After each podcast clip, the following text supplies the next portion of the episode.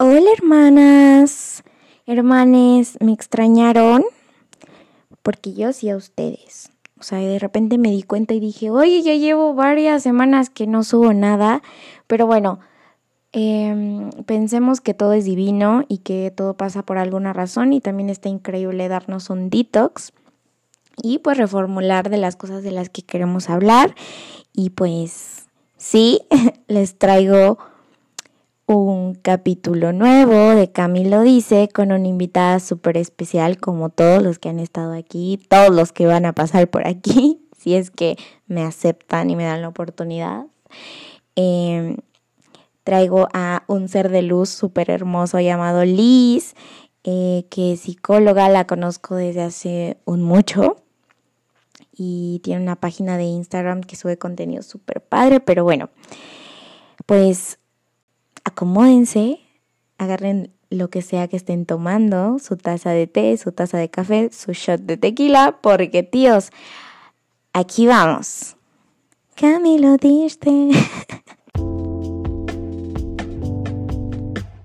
También a ti te admiro muchísimo por todo lo que estás haciendo, o sea, lo haces desde como de que desde tu trinchera, desde lo que tú crees, y pues digo, a lo mejor como que me ha ayudado que alrededor mío, o será, a lo mejor suena mame, ¿no? Pero pues cuando estás en una sintonía, como que te empiezas a rodear de gente que también está en esa sintonía, que está haciendo cosas así de padres, y entonces pues como que dices, ay, wow, como que te rodeas, como que quiero participar yo también en esto, que hay para mí, ¿no? En este mundo. Y pues no sé. Perdón, sigue de No, no, no, sigue, sigue, sigue.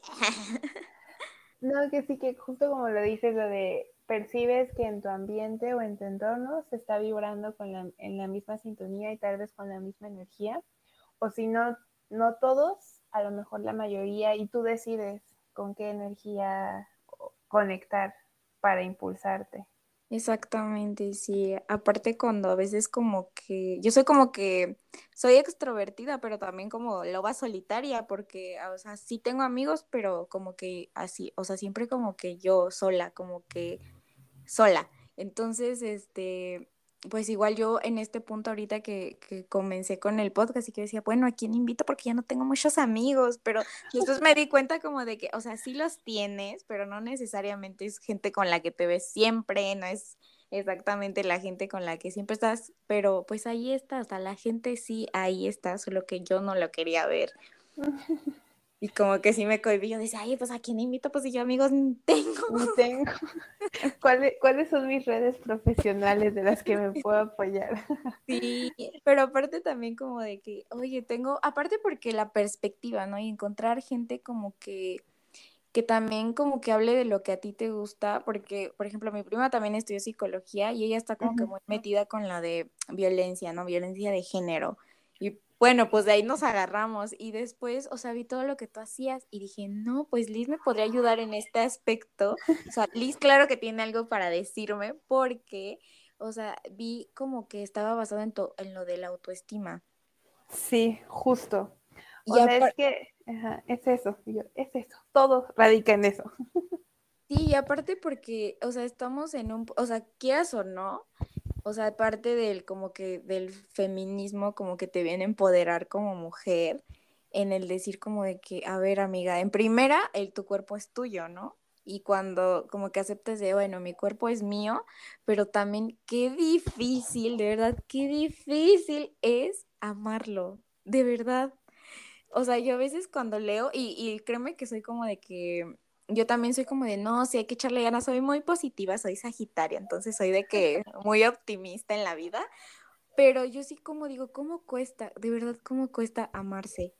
Y yo por eso dije, no, necesito a alguien que sepa mucho de este tema, o sea, alguien que sí sepa yo igual puedo decir algo que no, o no sé, o sea, mejor ir como que de la manita, así como de que, ay, Liz, llévame de la mano a este mundo de la autoestima para que todo fluya mejor. Y más porque siento que sí va de la mano con, pues, con los temas que tocamos aquí, que es como del feminismo, el empoderamiento y todo esto.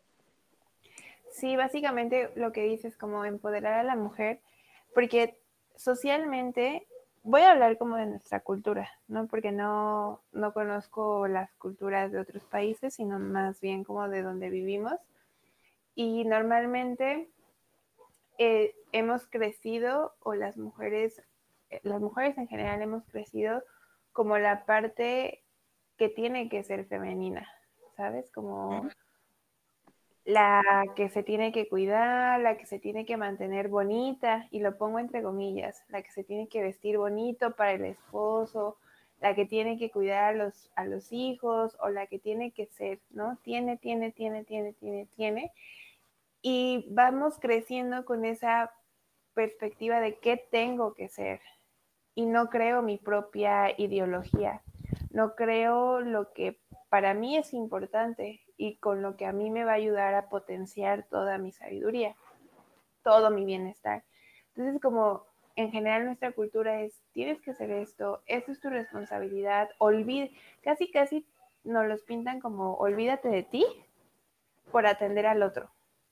Y entonces nos perdemos en ese camino y dejamos un poco de lado el, no solamente la parte física, porque el amor propio es más, allá que la parte física, es como un conjunto de todas tus esferas del ser humano, pero normalmente se ve más en la parte física, ¿no? Porque es como lo primero que ve la gente y lo primero que critica la gente. Exacto, sí. Súper, sí. No, y aparte como de que dices, sí, en tal como que la sociedad y desde chiquitas como que nos lo reafirman, ¿no? Y más como que los medios de socialización de que ves en la tele a alguien y, o sea, diferentes de mujer bonita, ¿no? Eh, y, o incluso este, de películas, bueno, fácil, ¿no? Disney, ¿no? Que crecimos como con las películas de Disney y cómo eran las princesas de Disney, ¿no? Tipo Ariela, mini cinturita. Sí. Que tú como de, y tú de chiquita que ni cintura tenías y tú de que no, pues ni de coño puedo ser la, la sirenita, o sea, me parezco más a Úrsula. ¿Qué onda? O sea, no. Y pues, o, o, y bella, ¿no? O sea, como que rasgos demasiado finos, incluso demasiado como que, la verdad eran como que blancos, ¿no? Porque incluso eh, Tiana llegó hasta después y no habíamos, no teníamos a, o bueno, Mulan podríamos decirlo que sí, asiática, pero igual también rasgos muy finos, muy delgados, muy que tú decías, incluso yo una vez me acuerdo que cuando jugábamos, pues yo tengo primas que son muy güeritas, o sea, las por parte de mi mamá son como que muy güeritas, ojos verdes, y pues yo, o sea, digo, tampoco es que esté muy morena, pero pues tampoco soy blanca, y entonces cuando jugábamos, pues yo soy bella, yo soy cenicienta y créeme, o sea, nunca lo hacían como que de mal pedo, pero imagínate, yo en mi interior, yo decía, es que, güey, yo no me parezco a ninguna princesa. O sea, ellas, yo entiendo, ¿no? El que se quiere, que son cenicienta, que son bella, porque pues sí, ¿no? O sea, claro, están güeritas, están, están como que super, casi, casi tirándole a rubias, ¿no? Según yo las veía así. Y yo decía como de, pero yo no me parezco a ninguna princesa de Disney, ¿qué onda? ¿Qué hago? y que ahorita ya como que están tratando de reformular todo esto y ya con princesas como, bueno, que aún así yo siento que siguen como que con este cuerpo proporcionado, no hemos visto a ninguna princesa como que desproporcionada que diga, ay, pero no tiene cinturita, no tiene nalguita ni nada por el estilo, pero pues como que ya están intentando como que reformular todo esto de las princesas, incluso como que se ven más niñas, ¿no? Sí, porque también si te pones a pensar, ahorita ya como en nuestra etapa adulta, pues lo podemos analizar de esa perspectiva. Y nos enteramos y ya somos conscientes que las princesas cuando eran en la película tenían que 14 años, 15 años.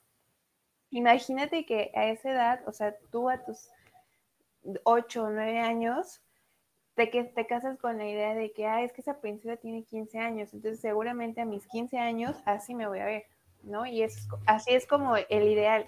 Entonces llegas a los 15 años y dices, no me parezco ni tantito a eso.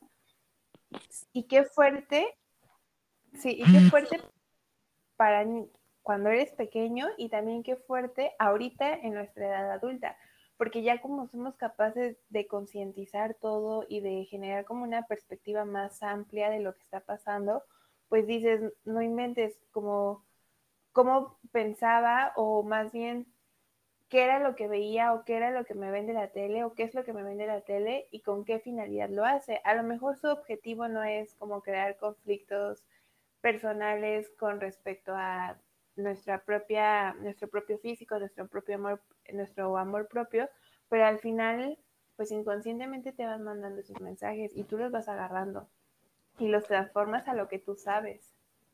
Sí, claro, y aparte, o sea, suena como que, pues no lo quieres ver así porque tú dices, es neta que, quieren hacer esto con nosotras.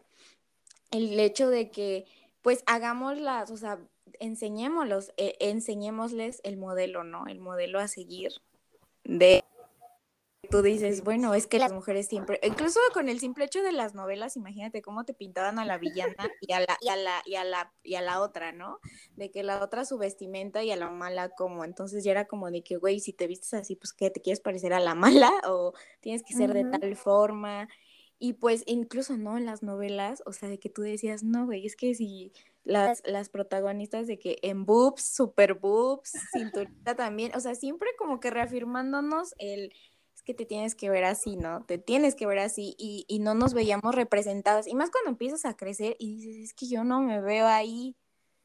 Y, y qué fuerte cuando ya te das cuenta y dices, es que no me, no me veo representada en esto. De hecho, cuando ves, incluso con el, con el hecho como de, o sea, quiero sonar como que racial, pero el hecho de que son protagonistas que luego ni son ni siquiera mexicanas y que no sé si te enteraste de una nota que hubo de una chava, que no me acuerdo cómo se llama esta actriz, pero que todos la critican que porque era demasiado mexicana, o sea, que parecía demasiado mexicana para ser protagonista.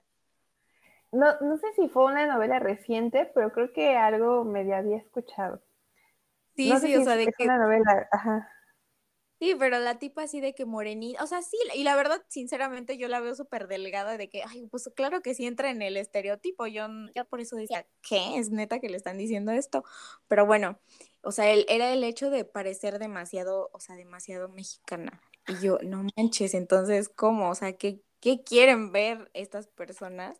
Y aparte, pues sí, siempre es como que cumplir algo, tienes, tienes que ser, porque, y justo lo que dijiste, o sea, Güey, es que la dejó el marido porque se dejó, ya se, se descuidó.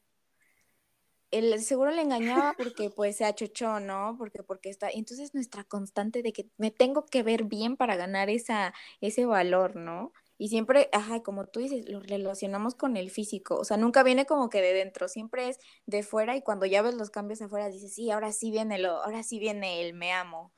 Y yo siempre he tenido como que ese conflicto. Sí, porque es justo como, ¿por qué tengo que esperarme a, ver un cambio de fuera para sentirme bien por dentro cuando los cambios pueden ser viceversa? Claro que hay como una consecuencia, ¿no? Hay, tal vez si hago ejercicio voy a adelgazar y mi consecuencia a nivel interno es que me voy a sentir con mayor energía, me voy a sentir como con mayor potencial, como con un glow, ya sabes. Pero la, la diferencia es que o sea, todo lo asociamos con lo físico porque es con lo que se es más visible, es más, es más fácil de criticar, es más fácil de observar y es más fácil de cambiarlo y de transformarlo y de demostrarte a ti que puedes hacerlo y a la otra persona que lo puedes lograr. Y es bien importante entender como un poco ya la perspectiva individual de para ti qué es importante que cuáles son tus ideologías, cuáles son tus creencias y reconocer que no, que no eres solamente un físico y que a veces, y qué triste que así sea, que el físico te abra como puertas o te cierre puertas, pero todo viene como en la educación, en las creencias y en la cultura. Pero si tú sabes lo que eres y la parte importante en ti no se no solamente es como el objetivo el físico, pues entonces empiezas a ver como toda esta amplitud en tus esferas. Yo he percibido que asociamos mucho como el vernos bien o el sentirnos bien con lo físico, porque justo lo que hablabas de los, eh, de los estándares de belleza, pues van cambiando y van evolucionando. Entonces, en un principio, se asociaba a que una persona era saludable porque estaba con sobrepeso, ¿no? Porque tenía la oportunidad de comer todos los alimentos que tal vez la gente pobre no tenía. Entonces se asociaba la, la obesidad con un estatus económico alto. Después se empezó a asociar con que las personas muy delgadas son muy saludables. Claro que hay estudios en donde dicen como si eres delgado, pues es, hay mayor probabilidad de que tengas un índice de grasa menor, etcétera, ¿no?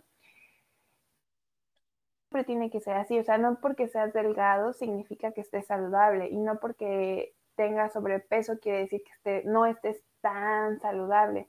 A lo que voy es que más allá de los estándares físicos, habría que hacer como un, una mirada interna para reconocer cómo sí te sientes con bienestar físico, mental, eh, espiritual, social, cómo te sientes tú con ese bienestar, porque cuando tú te sientes que estás con bienestar y se muestra el bienestar, es más fácil que los demás lo perciban.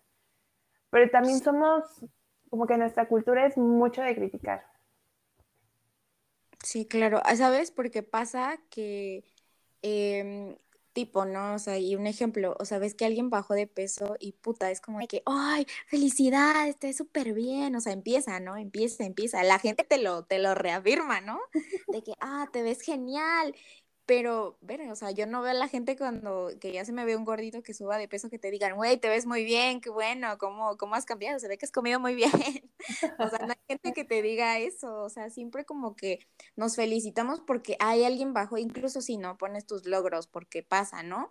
Porque, ay, qué bueno, mira, bajé tanto, tanto de peso y todos de que no, felicidades, pero pues tampoco es que nosotros hoy subí dos kilos y like, y que la gente te diga, ay, qué padre, ¿no? Entonces, pues sí, como que a que a cuando es como que bajar de peso y nosotros sí, sí, todos nos aman y bueno, nos da más pena decir como que, ah, subimos, ah, me encuentro y aparte por aceptar que probablemente pues puedas estar subiendo de peso por X o N cantidad de razones, porque pues no, simple, no siempre es como que, ay, porque estoy de ociosa y porque no me gusta hacer ejercicio, pueden pasarte, estar pasando muchas cosas en tu vida en ese momento. Y algo que, eso que, que dijiste que sí es cierto, es como que hacer interiorizar todo esto, porque a mí lo que me ha pasado, y bueno, hablo desde mi experiencia, que yo tenía como esta, esta de que tengo que verme bien, tengo que verme bien, es que cuando me veo bien, los niños me buscan cuando estoy como que cambié, como que el glow up, o sea, vienen los niños a mí y sí, eso es lo que yo quería, que la gente me hablara. Pero después lo que empecé a ver es que había personas que me escribían como de, oye, ¿qué te pasó? Te ves como que enferma, antes te veías mejor, o sea, imagínate, ¿no? A, hacerte también esas críticas. Y en eso yo me dije, bueno, es que entonces yo nunca voy a tener contento a nadie. ¿Qué es bonito para quién? Y ahí fue donde dije, bueno, o sea, la belleza yo creo que es para cada quien como que es subjetiva y bueno, ya después empieza mi trip de que, bueno, que yo me tenga que ver bien. Entonces yo era que quería ver cambios a huevos, o sea, cambios de que se me viera, de que la gente me dijera, oye, te ves muy bien. Y entonces después era de que contaba de verdad todo lo que comía y la verdad, qué frustrante. Ahorita que, bueno, cuando vino lo de la pandemia, que me tuve que venir a mi casa, que cero que puedes ir a hacer ejercicio al gym y que, es, que estabas ahí, pues ahora que empiezas a hacerlo en casa, de verdad yo creo que dije que es el momento en donde mejor me siento donde casi no cuento lo que como porque ahora sí que pues le entro lo que puedo y pues tampoco es que me malpase, pero pues como, pero sin preocupación, no estoy como de que, ay no, eh, eh, eh, voy a engordar, sino que digo como de que bueno, estos ciertos días pues a lo mejor sí me comí esto, al otro día pues intento no comer tan feo, pero... O sea, digo, es la vez que me peor me he preocupado, he hecho ejercicio porque, y en los ejercicios que me gustan, y siento que me he sentido mejor que las veces en donde me mataba haciendo algo que a lo mejor ni me gustaba, en comer cosas que a lo mejor tampoco ni me gustaban, no, simplemente dejarlas de comer porque ya había comido demasiado, sin contar lo que estaba comiendo, y que ahí la verdad me sentía súper mal, o sea, de verdad yo creo que ni cambios veía. Ahorita que le digo, me siento bien como que adentro, muy adentro y se ve reflejado afuera y la verdad no es como que diga, ay, estoy en mi superpeso y bajé mucho. No, o sea, simplemente es que me estoy sintiendo bien. A lo mejor digo, a lo mejor me veo mal o no es cierto, pero yo en mi mente, mi mente ya me dijo, te ves chida y yo ya lo adopté y dije, sí, estoy chida. Y te sientes, porque lo, lo justo lo interiorizas y ahí la importancia de entonces reconocer cuáles son tus señales eh, fisiológicas en cuanto al hambre, ¿no? Ahorita me refiero como a la comida, que era lo que decías. Como ahorita ya no me preocupo, claramente te tratas de cuidar con lo que sabes, ¿no? Porque no, no solamente es una cosa de me voy a comer mis papitas si se me antoja, no, me voy a comer mi, mi verdura si se me antoja, sino ya también va un poco como de los beneficios que este te va a producir y de lo que tal vez no te va a hacer sentir bien, ¿no? Porque, por ejemplo, yo soy, a mí me encantan las papitas, ¿eh? Yo soy team papitas por siempre. por todas.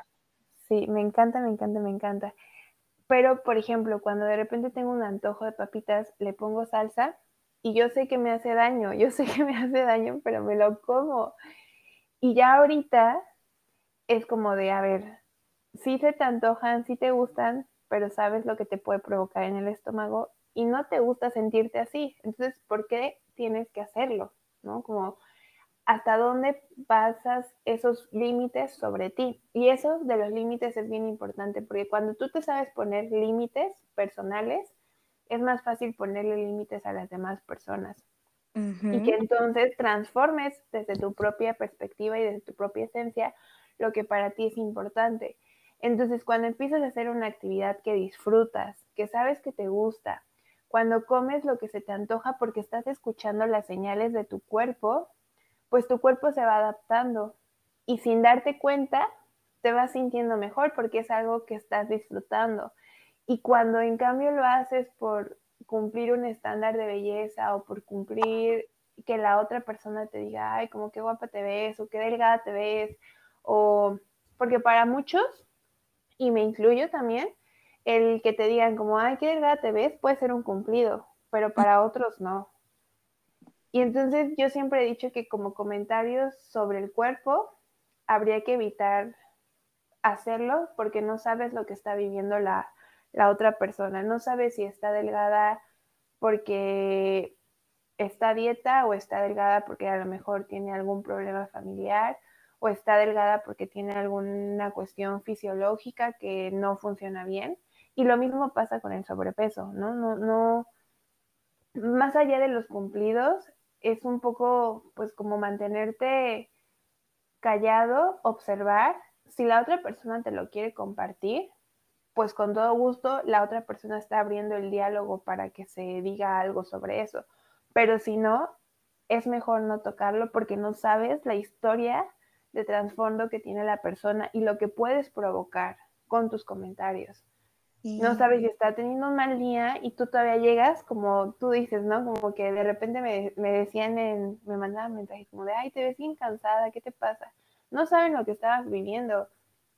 Y quién sabe digo, si no hubieras como sabido manejarlos desde tu propia perspectiva y desde tu, lo que sabes que eres, pues a alguien lo, puede llevar al suelo. Sí. Sí, aparte también esto de que dices de, los límites y sobre los comentarios, es que se nos hace tan fácil, o sea, o bueno, no tan fácil, pero el hecho de que cómo los recibimos tan fácilmente. los comentarios, porque a veces hasta tu propia, tu propia familia es así, ¿no? Y entonces cuando habla la familia y estás acostumbrada a escuchar como que comentarios de que, ay, mijita, pero pues ya te ves más llenita, ay, mijito, ¿por qué no comes? Te ves muy, o, o con el simple hecho de, de, los bebés, ¿no? De cuando, ay, este niño se ve que come muy bonito porque mira, está gordito y ay, este flaquito que no sé qué. Desde ahí empieza el, los, las comparaciones y quieras o no, cuando lo hace tu familia y pues es alguien a quien no le puedes decir como de que, oye, me lastima, ¿no? Porque simplemente son comentarios y no estamos acostumbrados como también a decir como de, oye, esto me lastima, eh, pues se nos hace tan fácil recibirlos que cuando llega otra persona externa y que incluso a veces ni conocemos, pero nos hacen comentarios y nosotros es como de que sí, me dijo que estoy fea, me dijo tal cosa y las aceptamos tan fácilmente que cuando yo creo que tienes razón, que cuando decimos, oye, no es que hasta aquí, o sea, no te voy a aceptar a lo mejor estos ciertos comentarios, o sea, no te pedí tu opinión, pues no las quiero escuchar, entonces no lo digas, incluso hasta con nuestra propia familia, pues sí, cambia bastante y, y sí es como que también bastante sano hacerlo, porque a veces no lo sabemos hacer ni con nuestra propia familia. Sí, justo tocas un tema bien importante como cómo afrontar y enfrentar la, los comentarios de las demás personas. Creo que en general no, no nos educan. Digo, no, no, como que es que tengo muchas ideas en mi cabeza y se me vuelan todas. ¿Sabes qué? ¿Sabes qué pasa? Que todas estas creencias que cada quien percibe, pues se dan justo por el contexto familiar, por el contexto cultural y por la sociedad y actualmente por lo que ves en redes sociales. En estos momentos las redes sociales tienen una potencia enorme en todas las creencias de cada uno de nosotros. Entonces, imagínate estos factores que, que ayudan a que tú, a que nosotros creemos nuestra propia perspectiva, nuestra propia ideología. Y cuando se potencia más esa crianza o esa ideología es por la crianza que nos dan nuestros papás o las personas que están a nuestro cuidado, no necesariamente padres, pueden ser abuelos, tíos, tías, hermanos mayores.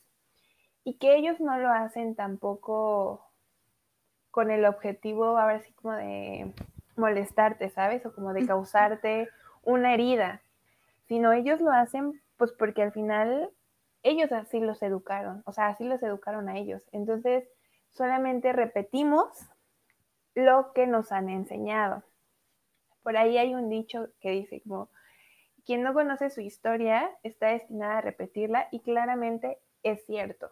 Si no conoces de dónde vienes, cuáles son las creencias familiares, cuáles son los ideales, no vas a permitirte como abrir este panorama de qué ideas sí compartes y qué ideas no, para romperlas y crear las propias.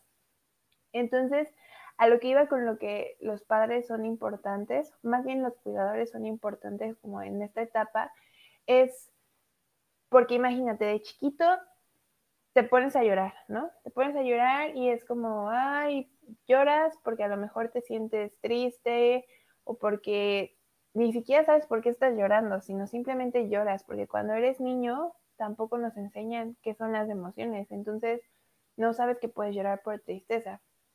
Y llega tu tía o llega tu abuela y te dice, ay, qué niño tan feo o qué niña tan fea porque está llorando. Aunque parezca que no, te quedas con ese mensaje de, es que si lloro, soy fea. Y lo feo está mal visto. Entonces, sea porque no me van a querer, entonces dejo de... Y entonces dejo de mostrar mis emociones. Y entonces en mi vida adulta no se identifica. Si lloro, voy a pensar que soy fea y que la gente que está a mi alrededor no me va a aceptar. Y a eso súmale lo que ves en redes sociales y a eso súmale lo que ves como en tu cultura. Y si no creas desde en ese momento, y haces como un, un stop en tu vida y dices como, a ver, ¿qué cosas sí me hacen sentido a mí con mi ideología? Y las cambias o las transformas, si no te vas a quedar en la misma sintonía que tu familia y vas a repetir los mismos patrones y vas a seguir sintiéndote mal y vas a pensar que eres cuando no es así. Por un comentario que te hicieron de chiquita. Sí, o sea, aunque no, aunque uno no crea, sí, comentarios en, en donde pues se te quedan. Yo recuerdo ahorita que dijiste como de, imagínate algún comentario, y es que pues sí, a veces son comentarios y pues sí es la sociedad en la que crecimos y a veces son pues comentarios que se hacen porque pues ya estamos acostumbrados a decirlos. Yo me de que yo jamás, mira, soy bajita y nunca me había preocupado por serlo, de verdad, o sea, nunca yo me había detenido a decir, ay, ¿por qué soy tan bajita? O sea, yo vivía mi vida normal, yo, yo siempre así normal, pero después empecé como que a crecer, o sea, ya de que, de que, bueno, más grande, y empezaba como de que, ah, tú te quedaste como de, como estás en la primaria, casi, casi me decían así, ¿no? Y, y luego, no solo, no solo, no solo mi, no solo mi, y yo como de, ay, ¿cómo crees? Yo sentía que sí estaba creciendo nunca ha sido conflicto, nunca fue porque, ay, porque soy, o sea, porque soy chaparrita, o sea, nunca, de hecho yo nunca fue como de que, ay, soy chiquita y pues no sé, o sea, eso no era un conflicto para mí, pero de repente la gente en tu entorno te lo empieza a repetir, ¿no? O sea, de que, ah, es que tú eres bajita, ah, es que, ay, ah, o sea, con el simple hecho de que, güey, mira, ya crecí y crecí más que tú y así, y tú como de que, güey, a ti te gustaría que te estuvieran haciendo eso. Pero bueno, o sea, nunca me lo he tomado a mal, o sea, yo no sé si siempre he sido como que, de que, ay, pues se me resbala, no me importa, pero dije, imagínate a alguien que no tenga como este tipo de que, ay, pues no me importa, o sea, que de verdad se clave con los comentarios y que crea que el que está bajita, pues está mal, o que se merece menos cosas, o que no puede hacer tantas cosas como como una persona normal, porque de hecho a veces pienso, digo, bueno, sí soy bajita, pero eso no me ha detenido como para hacer cosas, no me ha afectado en ningún aspecto de mi vida, ni tampoco como para decir, ay, no le gusta a la gente porque estoy bajita, o sea, no, nunca, nunca me afectó. Pero después a mí, imagínate, nunca me afectó eso, pero me fue a afectar lo del el peso. Y es porque también el que te vean gorda, estás mal. O sea, lo, lo gordo es sinónimo de feo, ¿no? Lo llenito es sinónimo de feo y pues mido como unos 50 y recuerdo que nunca me había tampoco preocupado por mi peso, pero justo en la adolescencia fue donde me clavé con mi peso por el hecho de que nos tocaba una clase como de matemáticas, me acuerdo que teníamos que subirnos a la báscula y pesarnos y recuerdo que yo me subí y que todos cuando o sea, pasaron todas mis compañeritas y que pues, no manches, de que todas de que, mm, 40, 50 y cuando me subo yo y fue de que 60 y todos como de, ala, no manches, que pesa 60, que no sé qué. Y yo de que, oh, pues esto está, o sea, pesar esto está mal, entonces yo me veo mal, ¿no? Entonces yo me veo gorda, entonces, o sea, yo ni siquiera tenía esa palabra en mi mente, pero nadie la dijo, pero enseguida lo asocié con eso y en de, me veo mal me veo mal, entonces mejor deja de comer, o sea, mejor este haz algo para verte menos, menos este así gorda, ¿no? Entonces yo lo pensaba así, pero digo, imagínate toda mi primaria, o sea, ni siquiera me había preocupado por eso y de repente llega al como que la adolescencia y es donde como que te empieza te empiezan aparte como que te empiezan a hacer más comentarios acerca de tu cuerpo y como que te empiezan a afectar más, porque yo siento que ese comentario definitivamente fue el que marcó el que yo me empezara a fijar en mi cuerpo.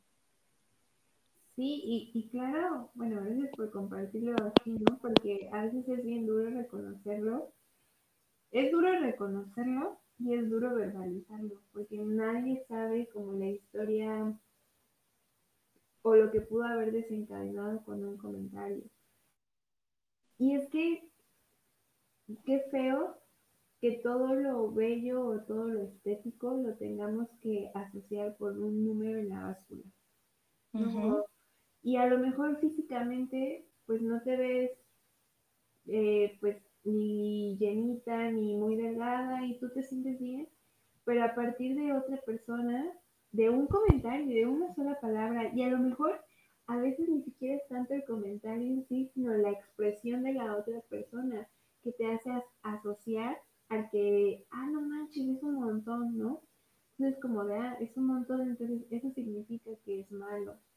Y vamos creciendo con ese comentario y nos va marcando y definitivamente va a ir definiendo decisiones para nosotros en nuestro día a día, en nuestra...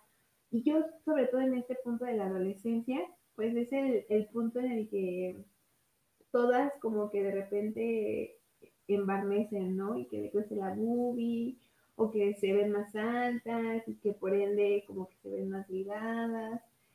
Entra como este shock de eh, los novios, como a los hombres les gusta tal estilo de chica, y yo no soy estilo de chica.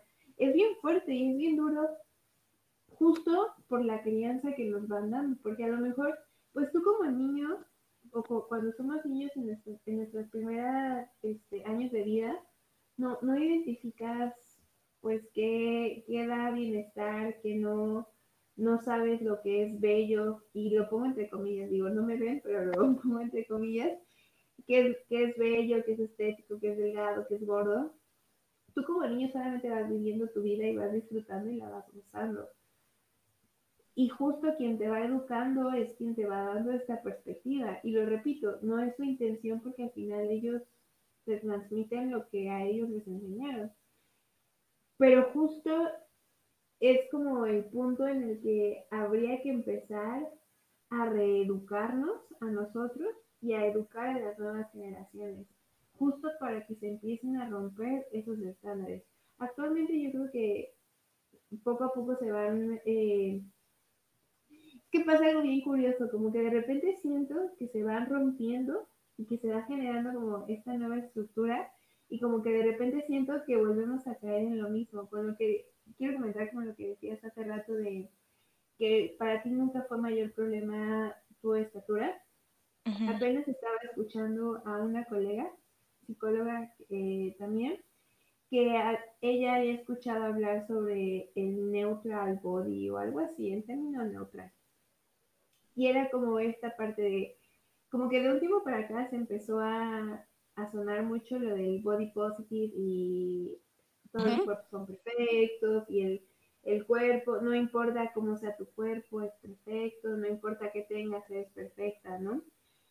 Pero entonces como que vuelves a recaer en el, no importa que seas chaparra porque aún así eres bonita, no importa que seas delgada porque aún así eres bonita. O sea, como que se vuelve, aunque sea un body positive, se vuelve otra vez a, comentar esas partes que para ti pueden ser normales pero que entonces como te dicen, ah, no, pues con todo y eso, como si, si te pusieran un pero, pues están convirtiendo en lo que sí puede ser normal, te lo están convirtiendo en algo negativo, ni en el que lo tengas, aunque lo tengas, no quiere decir que no seas bonita.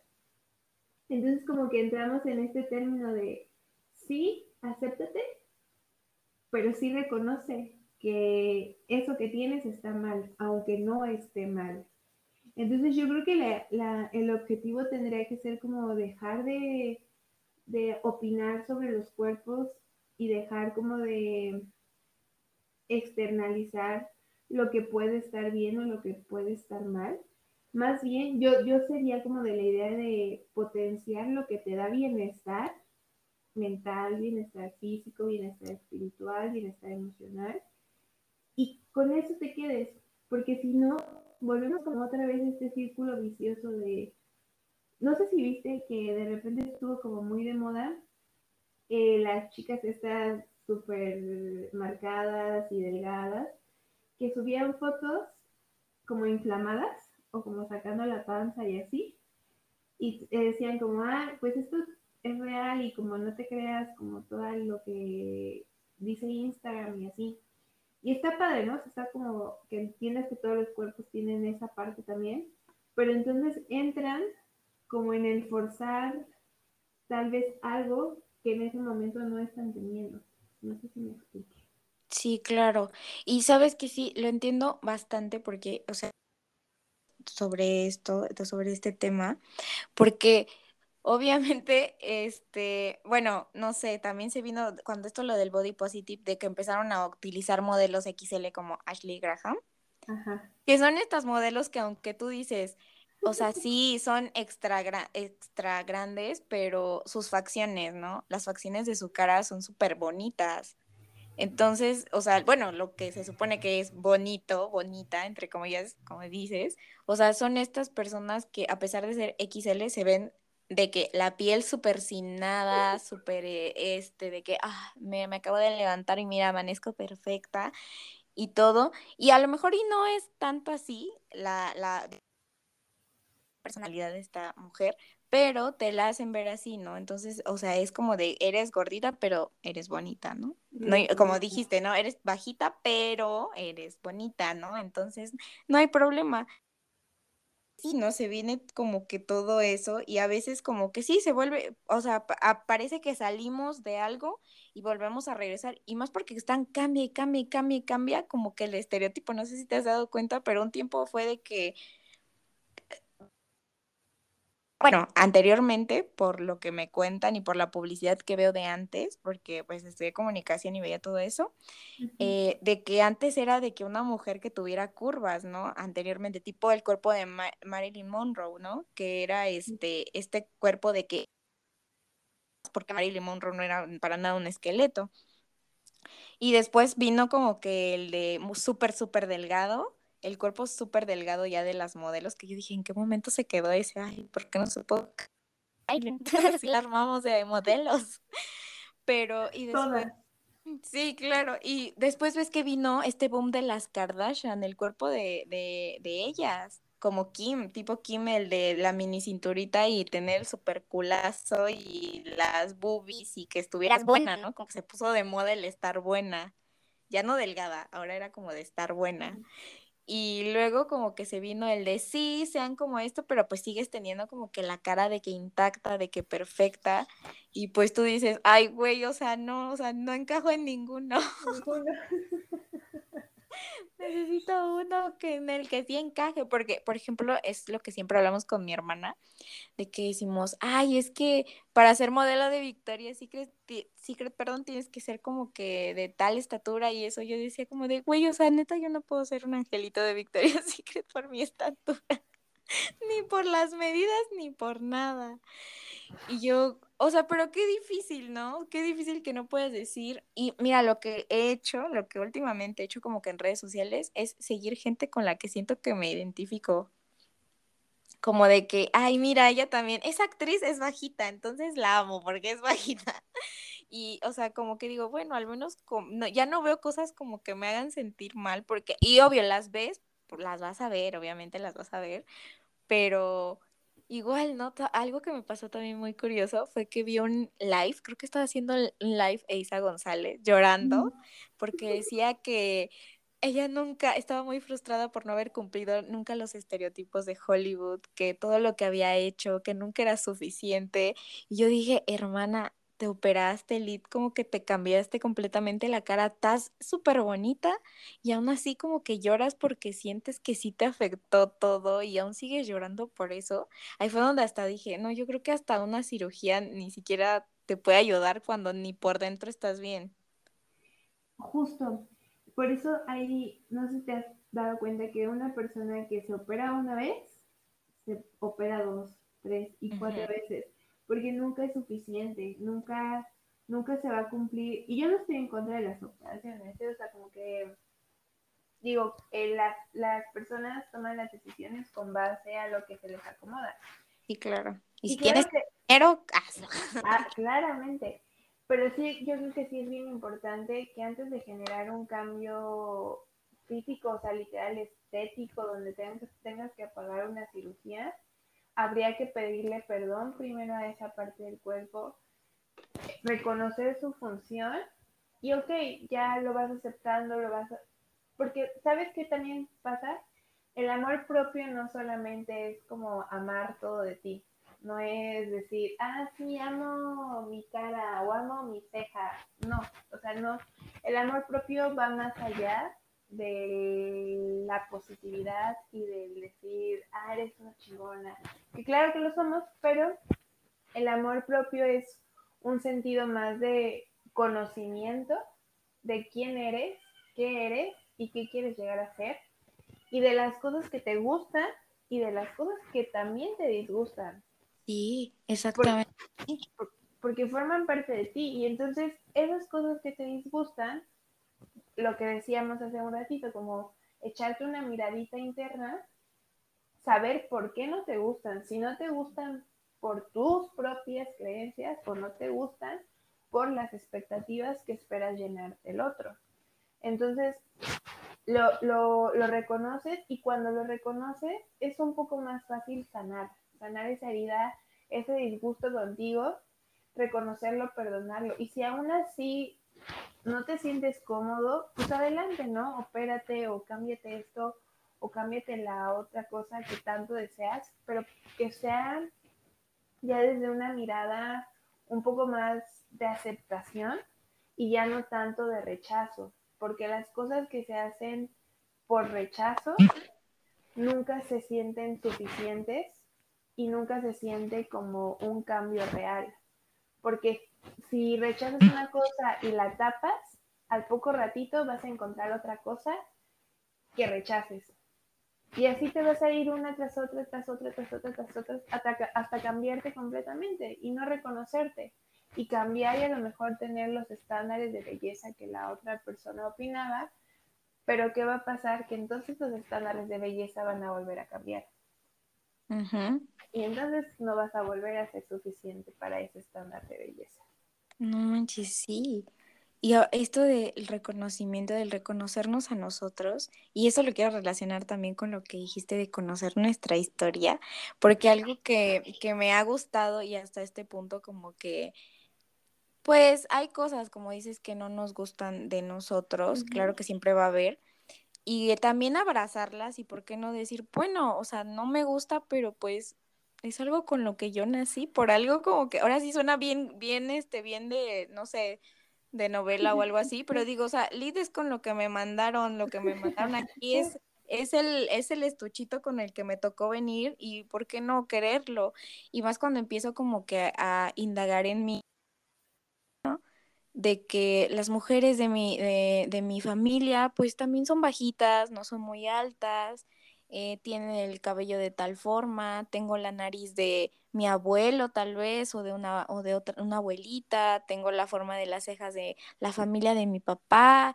O sea, los estoy, bueno, yo al menos lo que he estado haciendo es abrazarlo desde ese punto, desde son cosas que me han heredado mis ancestros, mi familia, y por qué, por qué rechazarla, ¿no? Si a lo mejor la nariz que tanto me disgusta es la nariz que me dejó mi abuelita, o la nariz que me dejó mi abuelo y me, y me la heredaron, y bueno, aquí está, a lo mejor no me gusta, pero pues aquí está. o sea, me ha servido mucho el abrazarlo desde ese punto y desde reconocer, por ejemplo, mi cabello no me gustaba, o sea, mi cabello es muy chino y en mí no me gustaba para nada. Y después empecé a como que hacer esa, esa, esa investigación, ¿no? A ver, este, mi papá tiene el cabello así, no. Mi mamá tiene el cabello así como yo, tal cual como yo, no. Oye, en mi familia soy la única mujer de las dos familias que tiene el cabello así, la única qué padre. yo, qué yo dije, yo como de, ¿por qué? Entonces, a lo mejor alguna abuela, alguna tía, no, mi abuela tampoco. El chiste que sale que la hermana de una de mis, de mi abuela eh, tenía el cabello así. Y de que solo ella y su hija, y pero de ahí ya nadie más ha tenido como que el cabello así como, como, como ustedes. Y, mi, y su hermana pues se murió muy joven, ¿no? Y entonces como que dije, ah, pues quieras o no, pues a lo mejor somos poquitas las mujeres en mi familia que tienen el cabello así y yo todo el tiempo como que renegando de él y al contrario, ya lo vi como que desde el lado del, del, del amor, de reconocer desde, desde a las mujeres que vienen detrás de mí y decir, ah, pues bueno, sí me gusta mi cabello porque es a lo mejor el cabello de una ancestra mía y ahora lo tengo yo y se me hace más, bueno, se me hizo más como que increíble el saber que de ningún lado de mi familia había mujeres con mi cabello. Entonces dije, ay, bueno, pues qué padre. Lo abracé en ese aspecto y ahorita dije, bueno, tengo mi cabello así y no tengo por qué renegar, pues, pues de él. Y qué bonito lo que decías, como reconocer tu linaje. Porque es muy importante, es parte de la historia y es parte de lo que somos y de lo que nos van heredando algo bien curioso a veces es como, lo voy a poner como en un ejemplo mío. Yo, yo soy alta, yo mido unos 73 y mi familia es, alta. O sea, mi, tengo un primo que mide 1,90 casi. Oh. Pero sí, pero también somos de complexión, así que de huesos anchos. Oye, no huesos anchos, pero somos de complexión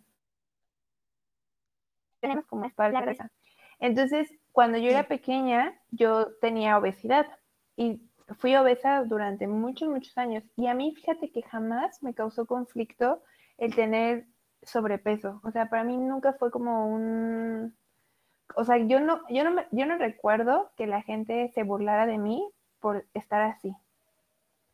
Ya, obviamente, en mi edad adulta, pues fui como reflexionando lo que para mí era saludable y lo que no y como tengo familia con antecedentes de diabetes e hipertensión, pues fue como un, no, pues tienes que hacer algo por ti, ¿no? Porque es la calidad de vida que tú quieras tener.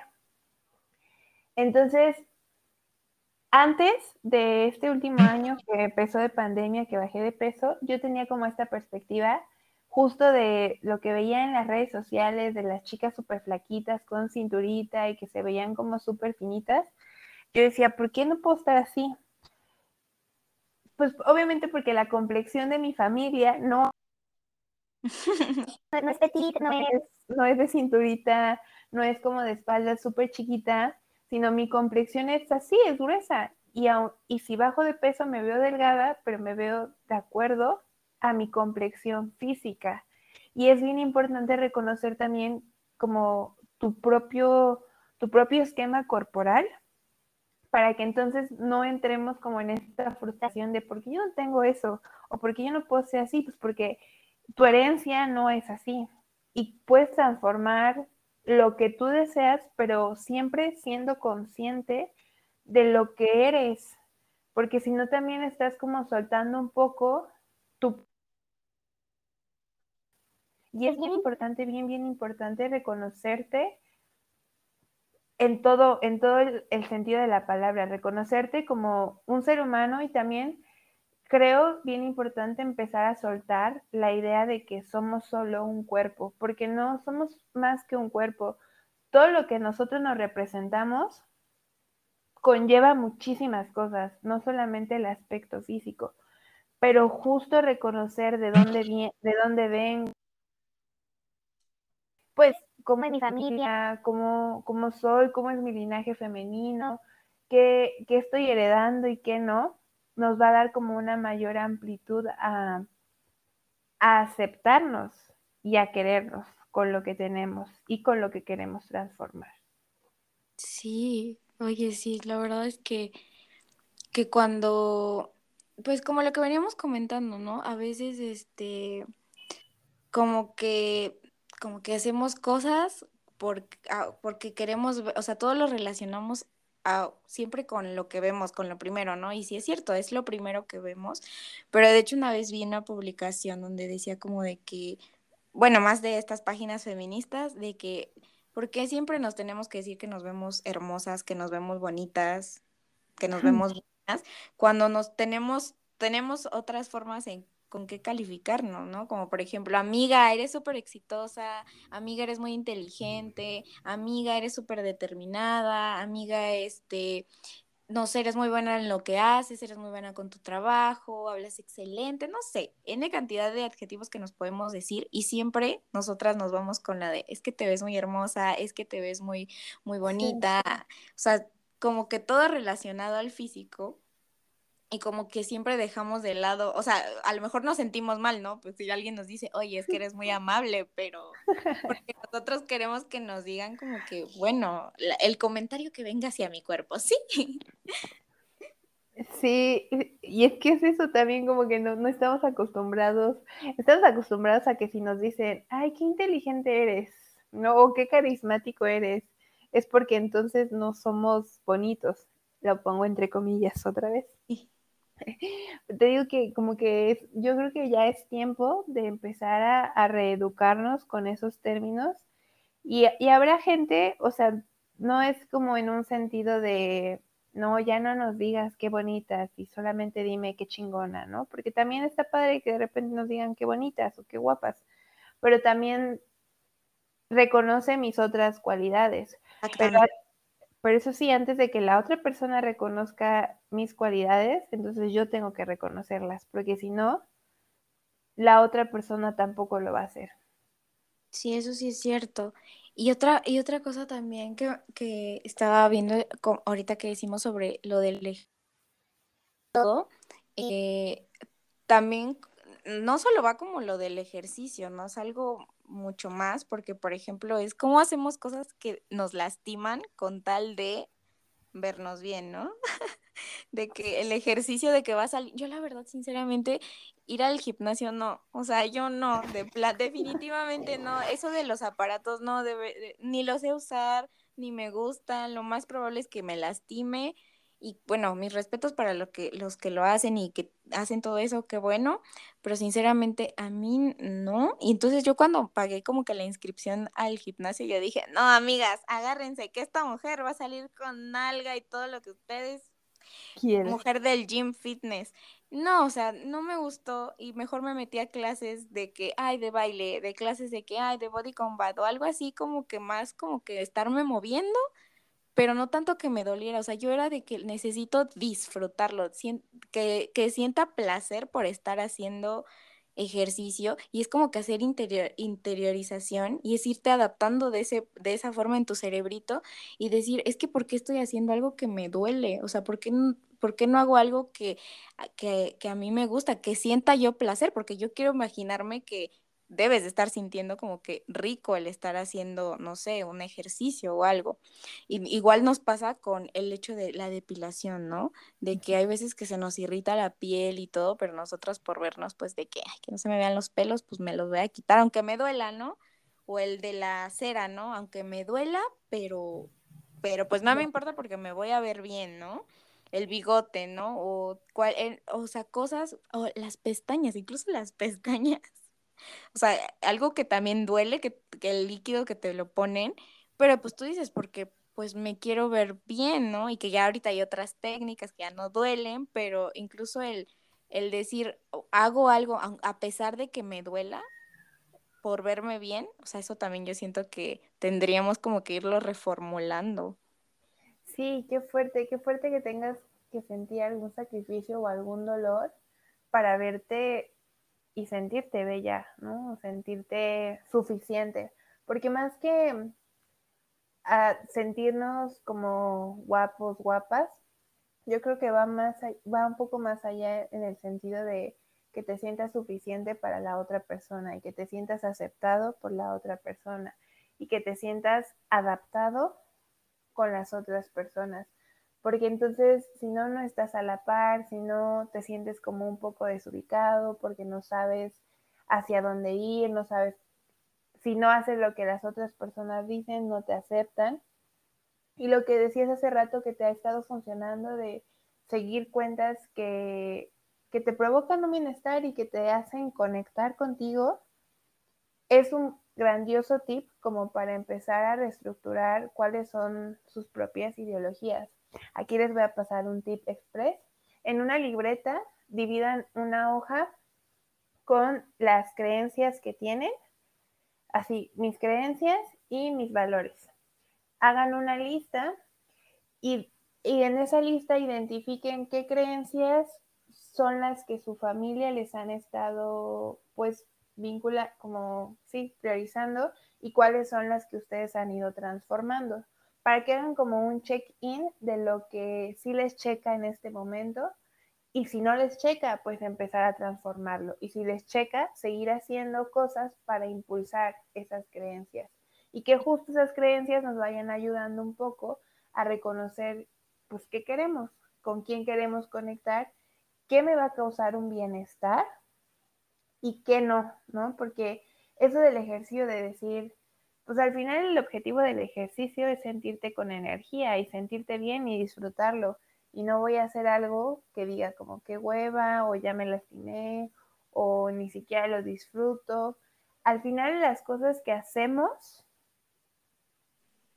en el ideal del perfecto, habría que hacerlas porque las disfrutamos. Hay cosas que a lo mejor no disfrutamos tanto, pero que sabemos que nos dan un bienestar y que las podemos transformar para que yo me pueda sentir, pues, bien. Más, no me gusta la palabra bien, pero como que me pueda sentir ameno conmigo mismo. Sí, exactamente. Aparte, este, como que, bueno, sí, me ha ayudado eso y también como que la entrada como que del feminismo y que también te hace como, bueno, al menos eso me ha hecho como que querer respetar más a las entre mujeres, ¿no? Porque bueno, entre hombres casi no son como, bueno, quiero pensar que no son tan así como que hacerse comentarios como nosotras a veces, porque a veces sí somos como que no es, somos como que entre más este Y aunque no querramos, ¿no? Nos salen los comentarios, ¿no? ¿Quién no ha hecho un comentario aunque a pesar de que tú dices, ay, yo también me lo han hecho y me he sentido mal y yo también lo, lo, lo he dicho, lo he soltado? Pero el hecho de que, pues sí, como que, mira, respeta, respeta eh, como que lo que hagan las demás, y también como que cuestionarnos el por qué hacemos esas cosas. Porque yo sí en un principio, la verdad sinceramente era un ejercicio con tal de que alguien me dijera que me veo bien. Y no, cuando digo alguien, obviamente me refería al sexo opuesto, al, sexo masculino. Era como que ganarme la aprobación y que me dijeran, oye, te ves súper genial. Entonces, era como que por la razón por la que yo lo estaba haciendo. El hecho de que quería, este, no sé, de que, ah, que se me vean bien las pompis, era para que, pues, si alguien me viera, pues que se me vieran bien las pompis. El depilarme también, pues era porque supuestamente alguien me tendría que ver, ¿no? Y que dijeran como que, ay, qué asco tus piernas que vienen con pelos. Y que viene este conflicto, ¿no? De cuando, oye, pero, o sea, si yo me quiero depilar, si yo no sé, si yo a lo mejor sí me quiero operar la nariz y yo me quiero poner mis pestañas y no me importa. Y eso es como de sí, o sea, mientras lo hagas por ti, que en realidad sepas la razón por la que las haces y que sea por ti, porque tú quieres, porque a ti te gusta, porque a ti te vale lo que te digan los demás, está increíble. El problema es cuando lo hacemos como para a huevo ganar esa aceptación, que eso creo que eso nos es está bien horrible porque la verdad, como ya dijimos en un inicio, nunca es suficiente para los demás. O sea, va a haber opiniones tan variadas que como yo, o sea, el día que, que, bajé de peso fue como para algunos estaba bien chida y para los otros parecía yo enferma. Y entonces yo dije, no, pues, o sea, esto va a ser súper variado y entonces nunca voy a tener contento a nadie.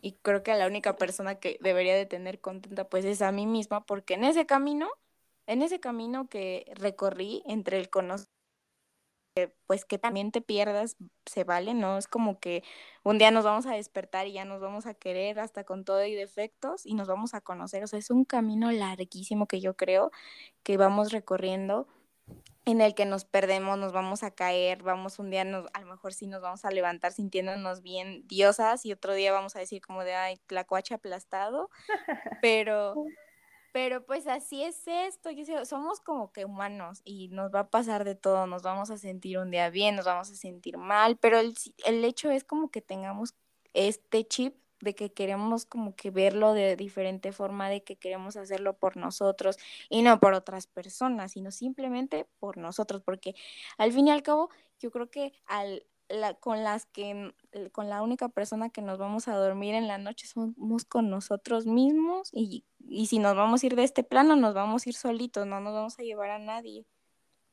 Sí, exacto, es como una conexión contigo y tu fiel compañero vas a ser, vamos a ser nosotros mismos, ¿no?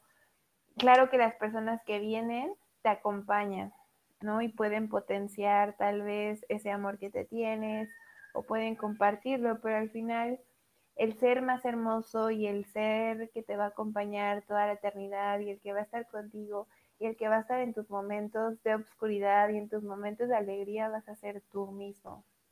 Y es bien importante saber eso, lo que, lo que dices es bien importante, como un día voy a sentirme empoderada, inalcanzable y a lo mejor al otro día no. Y no porque al otro día me sienta de esa manera quiere decir que estoy mal y que todo mi progreso se ha ido a la basura. Porque justo el amor propio es un trabajo de todos los días. Cada día, con cada acción, vas generando un autocuidado, un autorrespeto, un autoconocimiento, una autoimagen de ti. Entonces es un trabajo de cada día. Hasta la ducha que te das por la mañana y la crema que te pones en el cuerpo es un acto de amor propio porque estás cuidándote, estás apapachándote, estás queriéndote y va más allá del simple hecho de lo que decíamos, va más allá del solo físico, sino es un conjunto de varios factores y un conjunto que vas transformando con lo que sabes, con lo que tienes, con lo que eres y con lo que quieres. Y pensar en tu bienestar y, y, yo sé que hablarlo y decirlo acá es bien fácil, ¿no? Como verbalizar, sí, acéptate y como hazlo por ti, pero ya en la práctica evidentemente no es así de fácil, no, no. es nada fácil. Bueno, no, no es como que una, un chip de que ya me amo, no, o sea, de que te aprietas el botón y ya te amas, no, está bien difícil de verdad trabajar en, como, en, como que en ti. Sí, o sea, eh, aparte el conocernos, ¿sabes? El, el hecho, a lo mejor esto ya no porque el conocernos a nosotros, encontrarnos con nuestros defectos, el aceptar que pues también no somos tan hermosos por dentro como quisiéramos, el conocer, a veces nos cuesta mucho reconocernos. Físicamente podríamos decirnos como de que, ay, pues mis ojos, mi boca, mis pompis, mi cuello, ¿no? Pero oye, di cosas como que ya internas que tienes. Ay, sí, yo la verdad cuando me ponen a hacer esas listas, yo soy como de que, mm, mm, soy buena persona. o sea, casi, casi, pero eso no es una cualidad, ¿no? Entonces, bueno, sí, pero algo más, algo más que puedas decir de ti, de lo que eres por dentro y cosas que no te gusten y así es como de que, bueno, a lo mejor cosas que no nos gustan son más fáciles de decir, pero yo siento que el conocernos el de verdad como que interiorizarnos y encontrarnos en un punto y decir como de que, ay, pues no soy tan buena persona como yo quisiera, tengo mis defectos, a lo mejor pues soy muy desesperante, a lo mejor a veces soy muy egoísta, el también conocernos así, pues tampoco no es tan fácil aceptarlo, uno dice de que sí te conoces y ya te amas, no, es un trabajo, si imagínate físicamente el aceptarnos cuesta imagínate el interno. Yo siento que ese también es muy, muy difícil. Sí, y es bien importante saber y reconocer que pues somos humanos. O sea, no somos máquinas, no somos...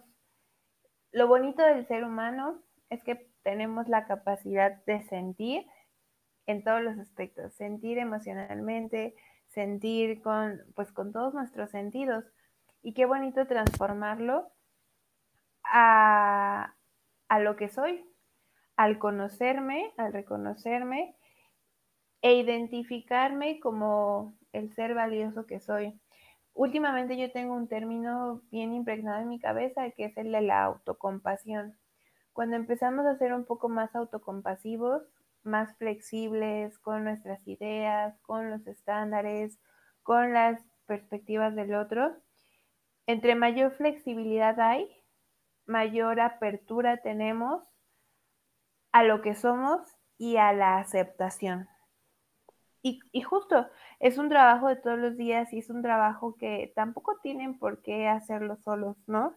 Yo siempre he dicho como, somos muy poderosos, claro que sí, somos muy inteligentes, pero a veces necesitamos ayuda de alguien más para poder lograrlo, para poder acompañarnos como, como en ese proceso, porque justo eh, si ya el, tener creencias impregnadas es difícil romper con ellas, ahora empezar a descubrir cuáles son las de nosotros, pues también está bastante cañón. Y no dejamos de aprender, vamos a seguir aprendiendo hasta que de verdad dejemos de existir, porque no, no hay manera en que yo sea la misma persona de ayer. Me voy transformando, me voy transformando día con día y conforme me voy transformando, voy creando nuevas perspectivas internas, nuevos eh, estándares para mí, nuevas expectativas y también es bien importante ser flexible para que entonces yo no rompa con mis propias expectativas y me vuelva como a frustrar en el proceso. Somos humanos, nos podemos equivocar, no es nada grave equivocarse, de hecho es parte del proceso porque las equivocaciones nos ayudan a los aprendizajes. Sí. Ay, qué bonito. Nosotros en plática motivacional. Nosotros dando consejos y nosotros en la vida real, ¿no? Sí, no, no se crean todo lo que escucho. Ay, no, sí, es que, pues sí pasa. Pero, pues, o sea, qué bonito que podamos hablar como que de esto, porque sí es como que. No, y aparte yo siento que un, como que este todo tiempo como que nos hace falta hablar un montón, pero sí. pues bueno, ya te invitaré más seguido. Yo puestísima. Ya, capítulo 2, porque es que, o sea, son como que tocamos como que varios temas y, y como que de todo lo que nos llegaba, pero pues sí, yo creo que sí abarcamos la mayoría de lo que queríamos tocar, pero este, es que está demasiado interesante porque el hecho como que, primero, el, el, esto de reconocer nuestras creencias y valores, de verdad se me hizo súper interesante porque muchas veces, de hecho, ahorita, de hecho, eh, cuando me estabas diciendo lo de la lista, dije, bueno, ¿qué pondría yo? Y la verdad, el reconocer, bueno, que dices de mis papás, ¿no? Que a veces tú crees que son tuyas, pero en realidad yo dije, no, es que pues hay ciertas creencias que son completamente de mis papás, ajá, y las mías, tendré tan poquitas mías, entonces la verdad es que sí está súper interesante, deberíamos de hacer uno solo de ese tema en específico. Sí, con gusto porque está increíble. No, amiga, ya no sé, creo que vamos más de una hora. Sí, ya, ya, ya chutamos aquí en chisme.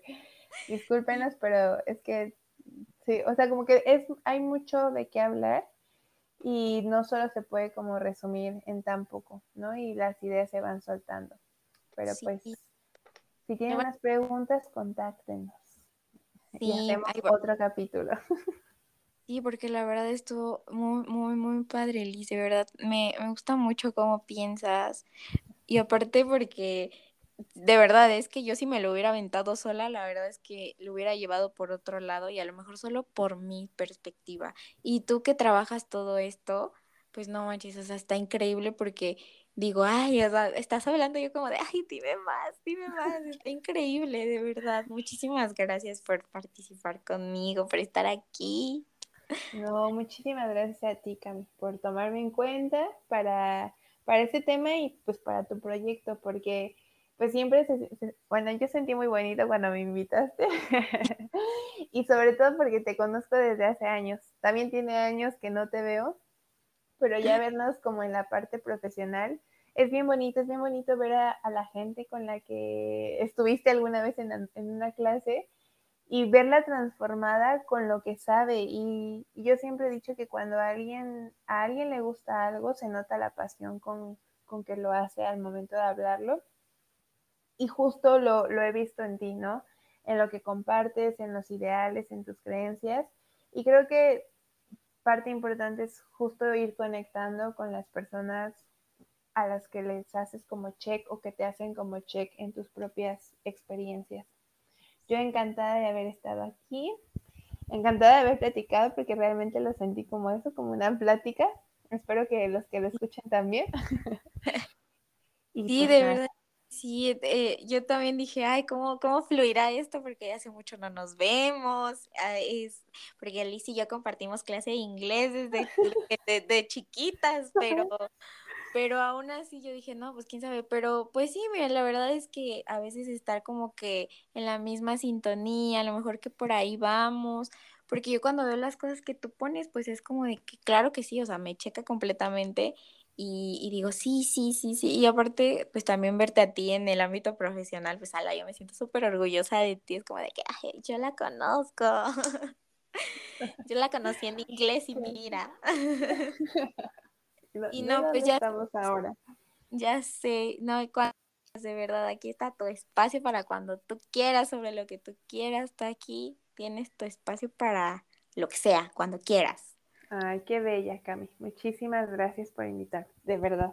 lo aprecio mucho. Oye, y tienes tu Instagram, ¿no? Y ahí subes un buen de contenido de, sobre esto. Sí, síganme, me encuentran como Cuida tu mente y alma mi perspectiva, pues, como mi parte más fuerte es justo esto del amor propio, la autocompasión, pero también subo mucho contenido de salud mental. Se habrán dado cuenta, soy psicóloga, futura psicoterapeuta, entonces también doy orientación psicológica por si gustan. Ahí tengo las puertas abiertas para ustedes. Uh, no encanta. bueno, Liz, muchísimas gracias. Ahora sí ya nos podemos ir a dormir. a descansar.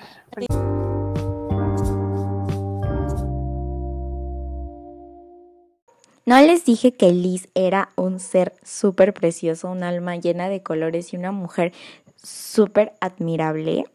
De verdad espero que ojalá, ojalá y la podamos tener aquí de vuelta con otro tema, porque pues definitivamente tiene muchísimo que aportar, de verdad. Eh, aquí en Cami lo dice, la admiramos. Cami lo dice, es de mis hermanas y de Liz. Pero bueno, espero que lo hayan disfrutado tanto como yo. Espero que obtengan un poquito de conocimiento eh, de lo que ella nos habló, porque definitivamente yo hablo de mi experiencia, pero Liz lo habla de lo que sabe, porque pues ella, ella es psicóloga. ella sabe de pe a pa qué onda y pues nada, eh, de verdad, gracias por estar aquí otra vez, gracias por regalarme su tiempo y por, pues no sé, por, por estar aquí, por escucharme y darme la oportunidad. No sabes cuánto lo agradezco y espero que todo esto bueno que me estás dando se te multiplique al mil. Nos vemos.